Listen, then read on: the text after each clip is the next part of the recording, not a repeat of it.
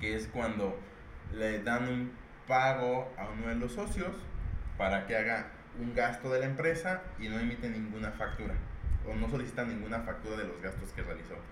Si llega una revisión por parte de la autoridad, ese se puede considerar como un dividendo, que el dividendo es como la ganancia que tienen los socios por haber invertido en una empresa. El impuesto es muy caro, es más del 50%. La información comentada dentro de este episodio es de carácter meramente informativo, por lo que no debe ser considerado como una asesoría en materia fiscal, contable, financiera y o administrativa. De igual forma, las presentes conclusiones están basadas en las leyes fiscales vigentes al momento de la grabación de cada episodio. Dichas disposiciones podrán cambiar en un futuro afectando la validez de nuestras interpretaciones las autoridades fiscales y o terceros pudieran estar en desacuerdo con las conclusiones vertidas o el análisis realizado. Te sugerimos acudir con tus asesores de confianza con la finalidad de poder estudiar cada caso específico. El Lavadero Fiscal es un podcast creado y producido por Arpea Consultores. En este podcast, no, no te enseñaremos aquello que imaginas, te ayudaremos a informarte de aquello que nadie nos explica cuando crecemos, los impuestos y podrás hacerlo mientras tomas un baño, te tomas un café, estás en el tráfico, en la oficina o en cualquier lugar. Hola familia, excelente domingo, un domingo más. Eh, creo que es un trapito, pero uno de los trapitos más importantes. Sí. Entonces, ¿cómo estás Arturo? Muy bien, eh, emocionado de este tema, que como bien dices, a veces no le tomamos la importancia, sin embargo es de los puntos finos que tenemos que tener en cuenta eh, al momento de nuestra operación, ya sea en una empresa o sea en una persona física. Sí, siento que es de las cosas que deberíamos medio aprender en la escuela. Me refiero a las personas que no son contadoras. Que bueno, incluso nosotros tampoco lo vemos tan a fondo. Y no alcanzamos a veces a dimensionar tanto el poder que tiene, para bien o para mal en una empresa. Eh, sin hacerlo más de emoción, el tema de esta semana son los no deducibles. Eh, de repente nos ha tocado con los clientes que tenemos que explicarles qué son los no deducibles. Y es todo un tema, es todo un tema porque a veces hay cosas que son obvias, a veces hay cosas que no son tan obvias, a veces son cosas que pasan bien, pero ya cuando llegas al anual o etcétera, se consideran como no deducibles. Entonces ahí está interesante. Pero bueno, ¿nos quieres contar un poquito qué son los no deducibles? Antes de contar justamente qué es no deducible, creo que es importante entender qué es una deducción. O sea, porque es un gasto no deducible o un gasto sí deducible. Básicamente, eh, el tema de las deducciones son aquellos gastos que tú necesitas. Eh, voy a hablar yo únicamente específicamente de personas morales. Aquellos gastos que de acuerdo al objeto social, es de acuerdo a tu acta constitutiva, puedes deducir de acuerdo a lo que te dedicas. Por ejemplo, si yo soy un constructor, pues podré deducir eh, las nóminas que les pago a las personas que trabajan conmigo en las obras, los materiales, los permisos, servicios de tipografía, todo aquello relacionado a mi objeto, además de mis gastos de administración, pues para poder operar. Un gasto no deducible es aquel que, ya sea porque la misma ley dice que no es deducible, o que por no cumplir, o sea, por ejemplo, el, el error más común, que gasté pero no pedí la factura el no, ser, el no ser un comprobante fiscal, en automático lo vuelve un no deducible, al menos son gastos aquí en México. Sí, eh, ahí creo que vale la pena entonces ver las dos opciones que tenemos. En México se puede tributar siendo una persona moral, que como ya lo hemos dicho en otros episodios, la persona moral, su acta de nacimiento es una acta constitutiva. Para las personas físicas, su acta de nacimiento la dan en el registro civil cuando van nuestros papás, nos llevan y etcétera. Entonces, persona moral, acta constitutiva, persona física, acta de nacimiento. Ok. Si partimos de, este, de estos dos puntos, creo que entonces tendríamos que rescatar que para las personas físicas los gastos deducibles son todos aquellos que le generen un ingreso y para las personas morales son todos aquellos que sean indispensables para la operación de la empresa que como bien decías, está marcada en el objeto social de la, del acta constitutiva. Entonces, aquí es bien, bien importante, desde el momento en el que ustedes crean una persona moral, están definiendo de una u otra forma su lista de deducciones. Exacto. Por eso, siempre asesórense bien. Sí. Entonces, cuando vas ante el notario o haces tu registro ante la Secretaría de Economía en caso de una SAS, es súper importante que primero sí te cuestiones qué vas a hacer y cómo lo vas a hacer. Y justamente ir identificando tu lista de deducciones desde ese primer momento. Entonces sí, siempre asesoren con un abogado y también con un contador, porque vas a ver van a ver las dos visiones. Aquí, al hablar de lista de deducciones, no nos referimos a lo que todos los clientes y todas las personas piden. O sea, no, no es que llegan y les dicen, ah, fíjate, tú puedes deducir este, tu teléfono, tu gasolina, tu renta, no. Es qué es lo que necesita tu negocio para estar bien, para poder operar, para poder generar ingresos. Básicamente es eso. Eh, no es que te den una lista literal impresa, sino el cómo vas a estar realizando tú tus operaciones para llegar a eso. Exactamente. Ok, creo que ya ese es un buen, una buena inicio de qué son las deducciones. Ahora sí vamos al tema de los gastos no deducibles. Entonces, como les decía, son aquellos gastos que no cumplen requisitos para que puedan disminuirse de nuestros ingresos. El primero y más común es uno que menciona que cualquier operación eh, puede ser pagada en efectivo siempre y cuando el comprobante fiscal no exceda de los dos mil pesos. Es importante mencionar que estos dos mil pesos ya es con IVA incluido, ya que la ley del ISR, de la ley del ISR menciona eh, que es el comprobante fiscal. Entonces ahí hay que tener eh, bastante cuidado y súper importante en el tema de las gasolinas, que puede ser uno de los gastos más comunes que pueden llegar a tener todos los contribuyentes. La gasolina no importa si compraste un litro de gasolina y lo quieres deducir, tiene que ser pagado con algún medio electrónico, entiéndase un cheque, una transferencia, un pago con tarjeta de débito, de crédito, monedero electrónico y pues claramente que el comprobante fiscal sí venga con el, el forma de pago en la que se pagó de forma correcta. Este tema de las deducciones me gusta. Como ya todos sabemos, también soy bien teto.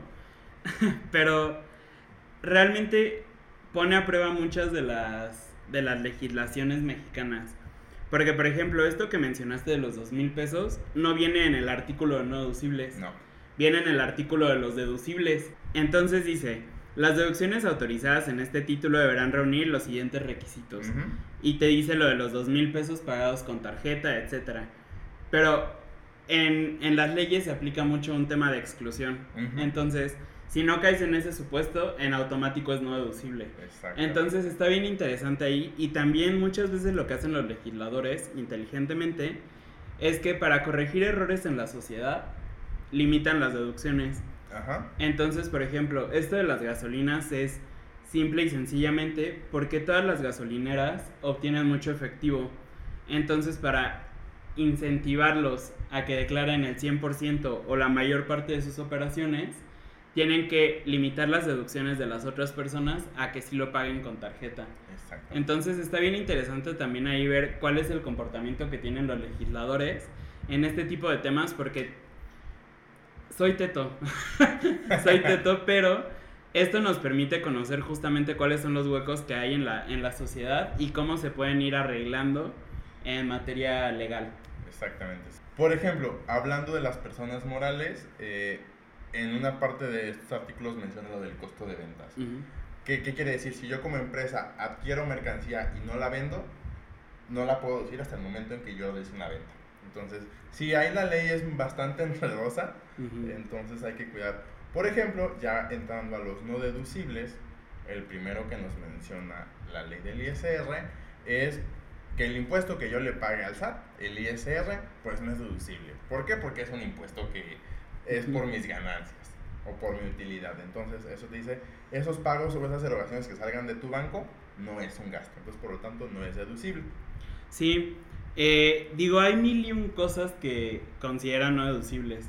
Los gastos de representación, los consumos en los restaurantes, que ahí de nuevo, si se van a ver como todo la ley, eh, antes proponían que si fuera deducible, actualmente solo es deducible el 8.5 de eh, los gastos en los restaurantes. Pero antes se proponía que fuera el 50, después lo bajaron al 25, actualmente estamos en el 8.5 por lo mismo. O sea, al final luego qué era lo que hacían las personas, tenían que pagar mucho impuestos, se iban al restaurante, hacían mega comidas, cuentononones y las deducían al 100. Entonces, para evitar ese tipo de cosas, porque aparte muchos de los consumos en los restaurantes son las bebidas, para evitar ese tipo de cosas, el SAT también estuvo reduciendo ese tipo de, eh, de gastos o de rubros a ciertos montos de deducción. Exacto. Sí, ahí es un tema justamente de que al SAT no se le va ninguna. El SAT sabe cómo controlar que todos paguemos impuestos como deberíamos de pagarlos. Entonces justamente es haciendo estas limitaciones en ley. Por ejemplo, algo que también es muy común, eh, las empresas en fin de año, donde dan obsequios a todos sus clientes o sus proveedores o a sus trabajadores, y en esencia la ley te dice que pueden llegar a ser no deducibles, a menos que se entreguen de manera general. Okay. Entonces, por eso es que las empresas sí le entregan a todos sus clientes y a todos sus trabajadores con la finalidad de que este gasto sea deducible. Sí, y aunque realmente no está en ley, hay algo también bien famoso que chance no hayan escuchado, pero es la diferencia entre que algo sea deducible y no, la materialidad. Debes de tener materialidad y por materialidad nos referimos al soporte de cada una de las deducciones, porque de repente cuando tienes que hacer algún trámite de evolución o algo por el estilo, siempre te dicen, de repente, me ha tocado casos donde uno de los más grandes proveedores es Telmex y te piden que les mandes una foto del servicio. ¿Qué les mandas?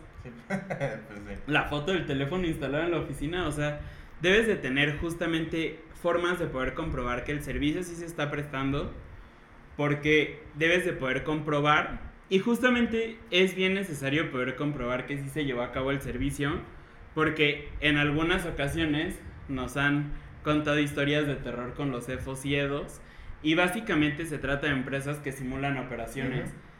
Cuando eres EFO son empresas que facturan operaciones simuladas y cuando eres EDO es empresas que deducen operaciones simuladas. Entonces, si tú estás en alguno de estos dos supuestos, tienes problemas con la autoridad fiscal. Y puedes estar en cualquiera de estos dos supuestos porque no hay materialidad. No puede ser una empresa que venda 100 millones de pesos con una sola computadora y un escritorio.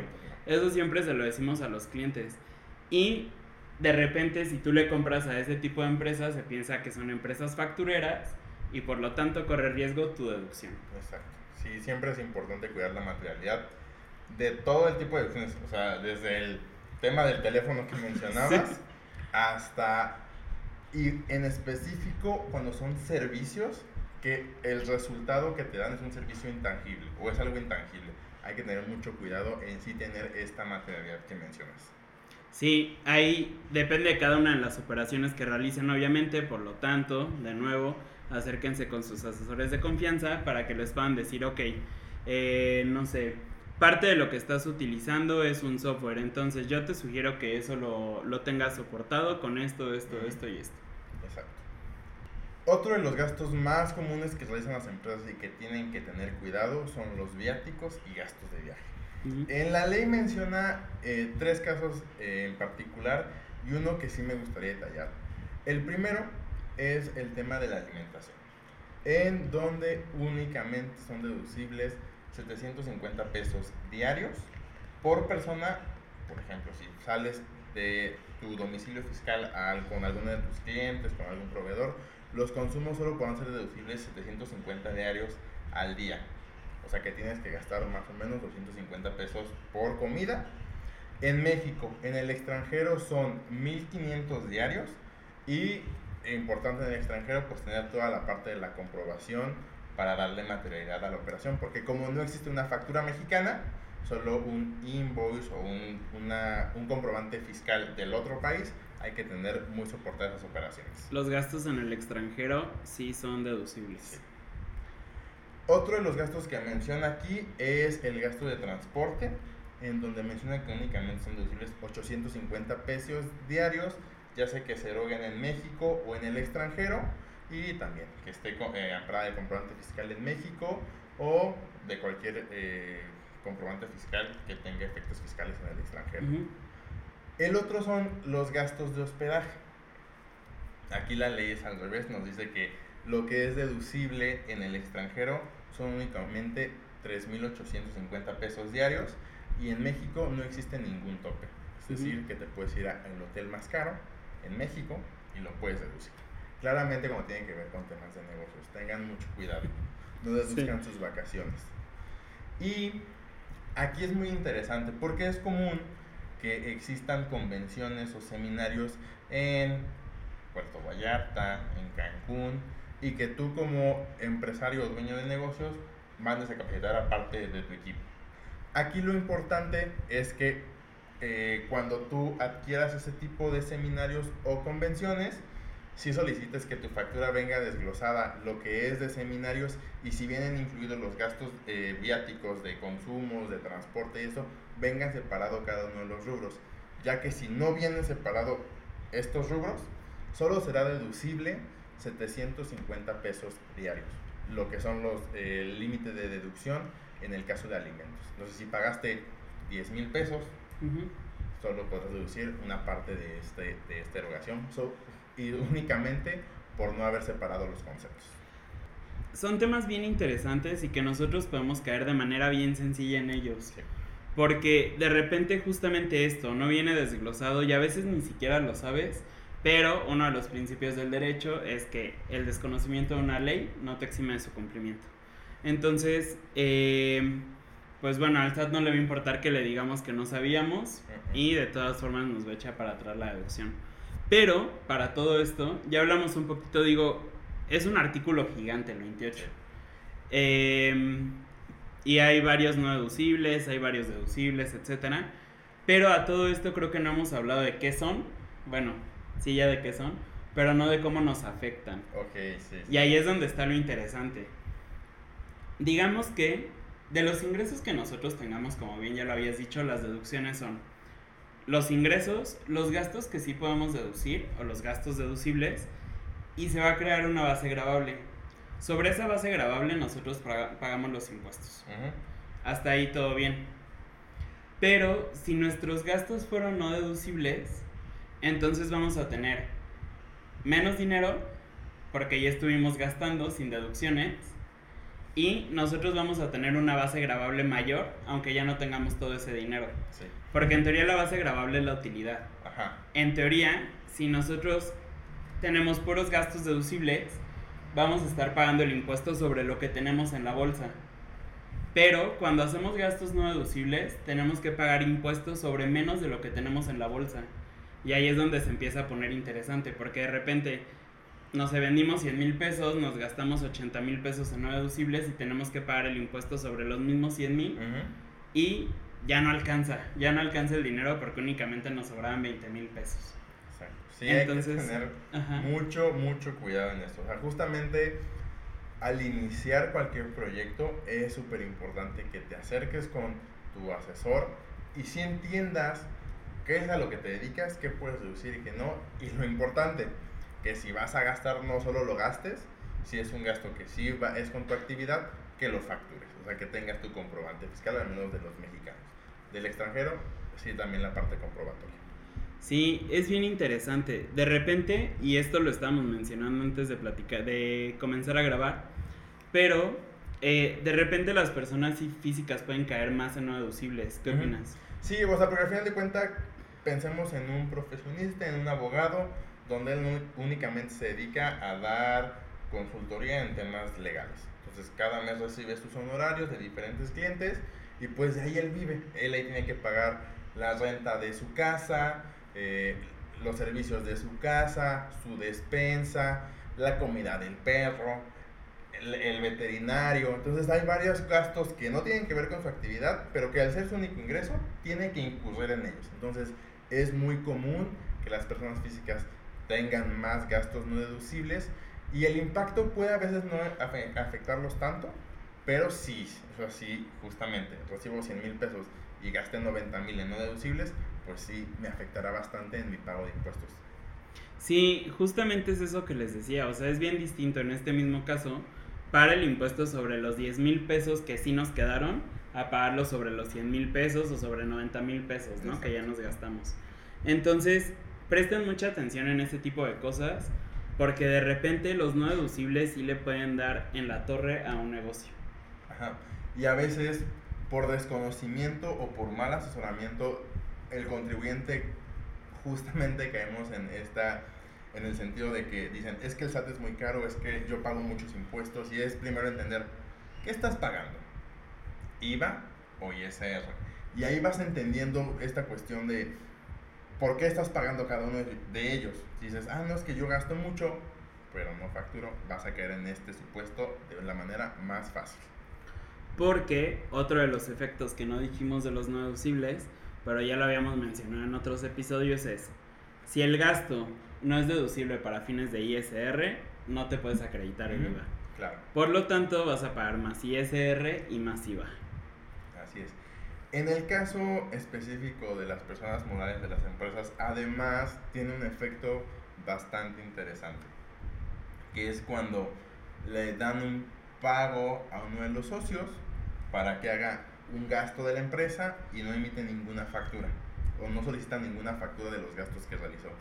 Si llega una revisión por parte de la autoridad, ese se puede considerar como un dividendo, que el dividendo es como la ganancia que tienen los socios por haber invertido en una empresa. Y cuando te detectan un dividendo que se llama dividendo ficto, el impuesto es muy caro, es más del 50%. Entonces, si sacaste 200 mil pesos, vas a tener que pagar de puro ISR eh, 100 mil pesos aproximadamente, más lo que, no, lo que tuvo que pagar la empresa por un gasto no deducible. Entonces ahí se vuelve muy, muy caro. Sí, de repente es, es bien común escuchar que em, empiezan a sacar dinero de las empresas, pero sin tener realmente un soporte o una forma de hacerlo, pues de manera sana y legal. Entonces empiezan a sacar dinero a lo loco y ya cuando se topan con este tipo de cosas donde el 50% que mencionabas como persona física, bueno, por los dividendos, y aparte el 30%, que es un 80% de ISR lo que se tiene que pagar, es cuando dices, uy, déjame pensar mejor en una estrategia, o sea, ahí literal es lo que dicen las abuelas y las mamás de que te sale más caro el caldo que las albóndigas, literal. O sea, porque de lo que saques vas a tener que pagar el 80% de ISR. Exacto, sí.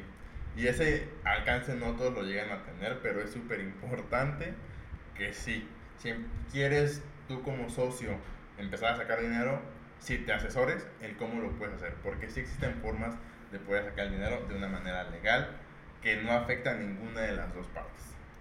Sí, de verdad es un tema bien, bien extenso, bien interesante desde nuestro punto de vista, o al menos desde el mío.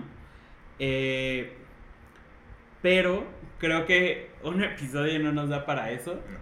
Eh, desde luego sí, sí les sugerimos que vayan con sus asesores, que platiquen este tipo de cosas. De repente, cosas bien, bien, bien, bien, bien sencillas como por ejemplo las deducciones, las deducciones personales. En los pagos provisionales no tienen ningún efecto. Y si te gastaste 100 mil pesos en el hospital, no van a contar, pero van a contar en la declaración anual. Entonces ahí de nuevo no estás pagando el impuesto sobre lo que tienes en la bolsa, sino que eso vas a tener el efecto de esos 100 mil pesos hasta la declaración anual. Y pasa lo mismo cuando adquieres eh, activos fijos, coches, mobiliario, computadoras, que no es un gasto porque también la ley menciona que las inversiones, que es el nombre que se le da en la ley, no son deducibles, únicamente un porcentaje que se llama depreciación, que es reconocer como el uso, el uso que se va desgastando cada mes o a través de los, del tiempo. Entonces sí, ahí es importante también tener considerado eso a veces lo obvio para las personas es que si tu contador te dice, ah, te tienes que gastar un millón de pesos para que no pagues en la declaración, dices, ok, voy y me compro un Tesla. El Tesla no es deducible al 100. O sea, y ahí vas a acabar pagando también parte del impuesto y ya te gastaste el dinero. Entonces, cualquier toma de decisiones, de verdad es bien importante que sí lo hagan asesorados. Porque ese tipo de cosas sí pueden marcar la diferencia entre que un negocio sea sano económicamente y financieramente o que esté enfermo financieramente. Exacto. Pero bueno, creo que en general es todo por este trapito. No sé si tú tengas algo más que quieras añadir. No, no, únicamente eso. Conózcanse como empresa o como empresario o como profesionista qué es lo que haces, qué gastos tienes que realizar para tu actividad y de ahí empieza a formar tu lista de opciones, pero esta lista es personalizada. No es como una receta de cocina. Que le puedes pedir a tu abuela, a tu mamá y aplicarla de la misma forma, ¿no? exacto. Sí. Pero bueno, entonces, eh, asesórense, asesórense bien, no lo tiren. Eh, que no les entre este consejo por un oído y les salga por el otro, no lo echen a la basura, de verdad asesórense y les aseguro que les va a ir bastante bien en el negocio. Al menos va a ser sano financieramente. Exacto. Pero bueno, eh, ¿qué recomendación nos tienes para esperar el próximo episodio? La recomendación de esta semana es del el podcast de Alex Fernández, comediante estando pero. Es el episodio 133 con el chef Herrera. A lo mejor lo ubican por Masterchef. Y lo interesante de aquí es que sí habla de un tema de negocios el chef Herrera, en el sentido de cómo es que maneja uno de los restaurantes eh, que tiene el día de hoy. En el tema de la organización, de la parte interna de la empresa, cómo es que se maneja con todos los trabajadores, ahí menciona que no porque tú seas el chef y no llegó la balosa, tú ya vas a dejar los trastes ahí sucios. Tú al ser el chef, tú también tienes que hacer esos, esas actividades. Y además que van rotando para que conozcan toda la operación de las empresas. Entonces habla del tema de negocios de una manera muy interesante, también con un toque de cómo es el chef Herrera. Sin embargo, vale mucho la pena lo que mencioné en este episodio. Sí, mencionabas ahí lo de las propinas que trayéndolo al tema tampoco son deducibles. Ah, sí, exacto. Pero justo decías el cómo, cómo dividen las propinas, ¿no? Sí, ahí menciona que no es un, eh, que es común, que lo menciona que las propinas las dividen en base a porcentajes de si tú eres mesero te toca un porcentaje, si tú eres chef, si tú eres host, depende de la, actividad o el puesto que tengas y él menciona que no, que al ser todos, eh, que todos son los que generan realmente el ingreso, todos se dividen la propina de manera equitativa, de manera igual. Entonces es una forma de ver un negocio que también son muy rentables desde otro punto de vista muy, muy interesante. Pero bueno, entonces se lo quedan de tarea para esperar el próximo episodio de Lavadero Fiscal. Y creo que eso fue todo por el episodio de esta semana. Yo soy Eric. Yo soy Arturo. Juntos somos Arpea y nos vemos el próximo domingo. Adiós. Gracias por permitirte este rato para mejorar tu cultura fiscal en este lavadero. No te olvides de seguirnos en nuestras redes sociales como Arpea Consultores y en nuestra página web www.arpeaconsultores.com. Nos escuchamos el próximo domingo.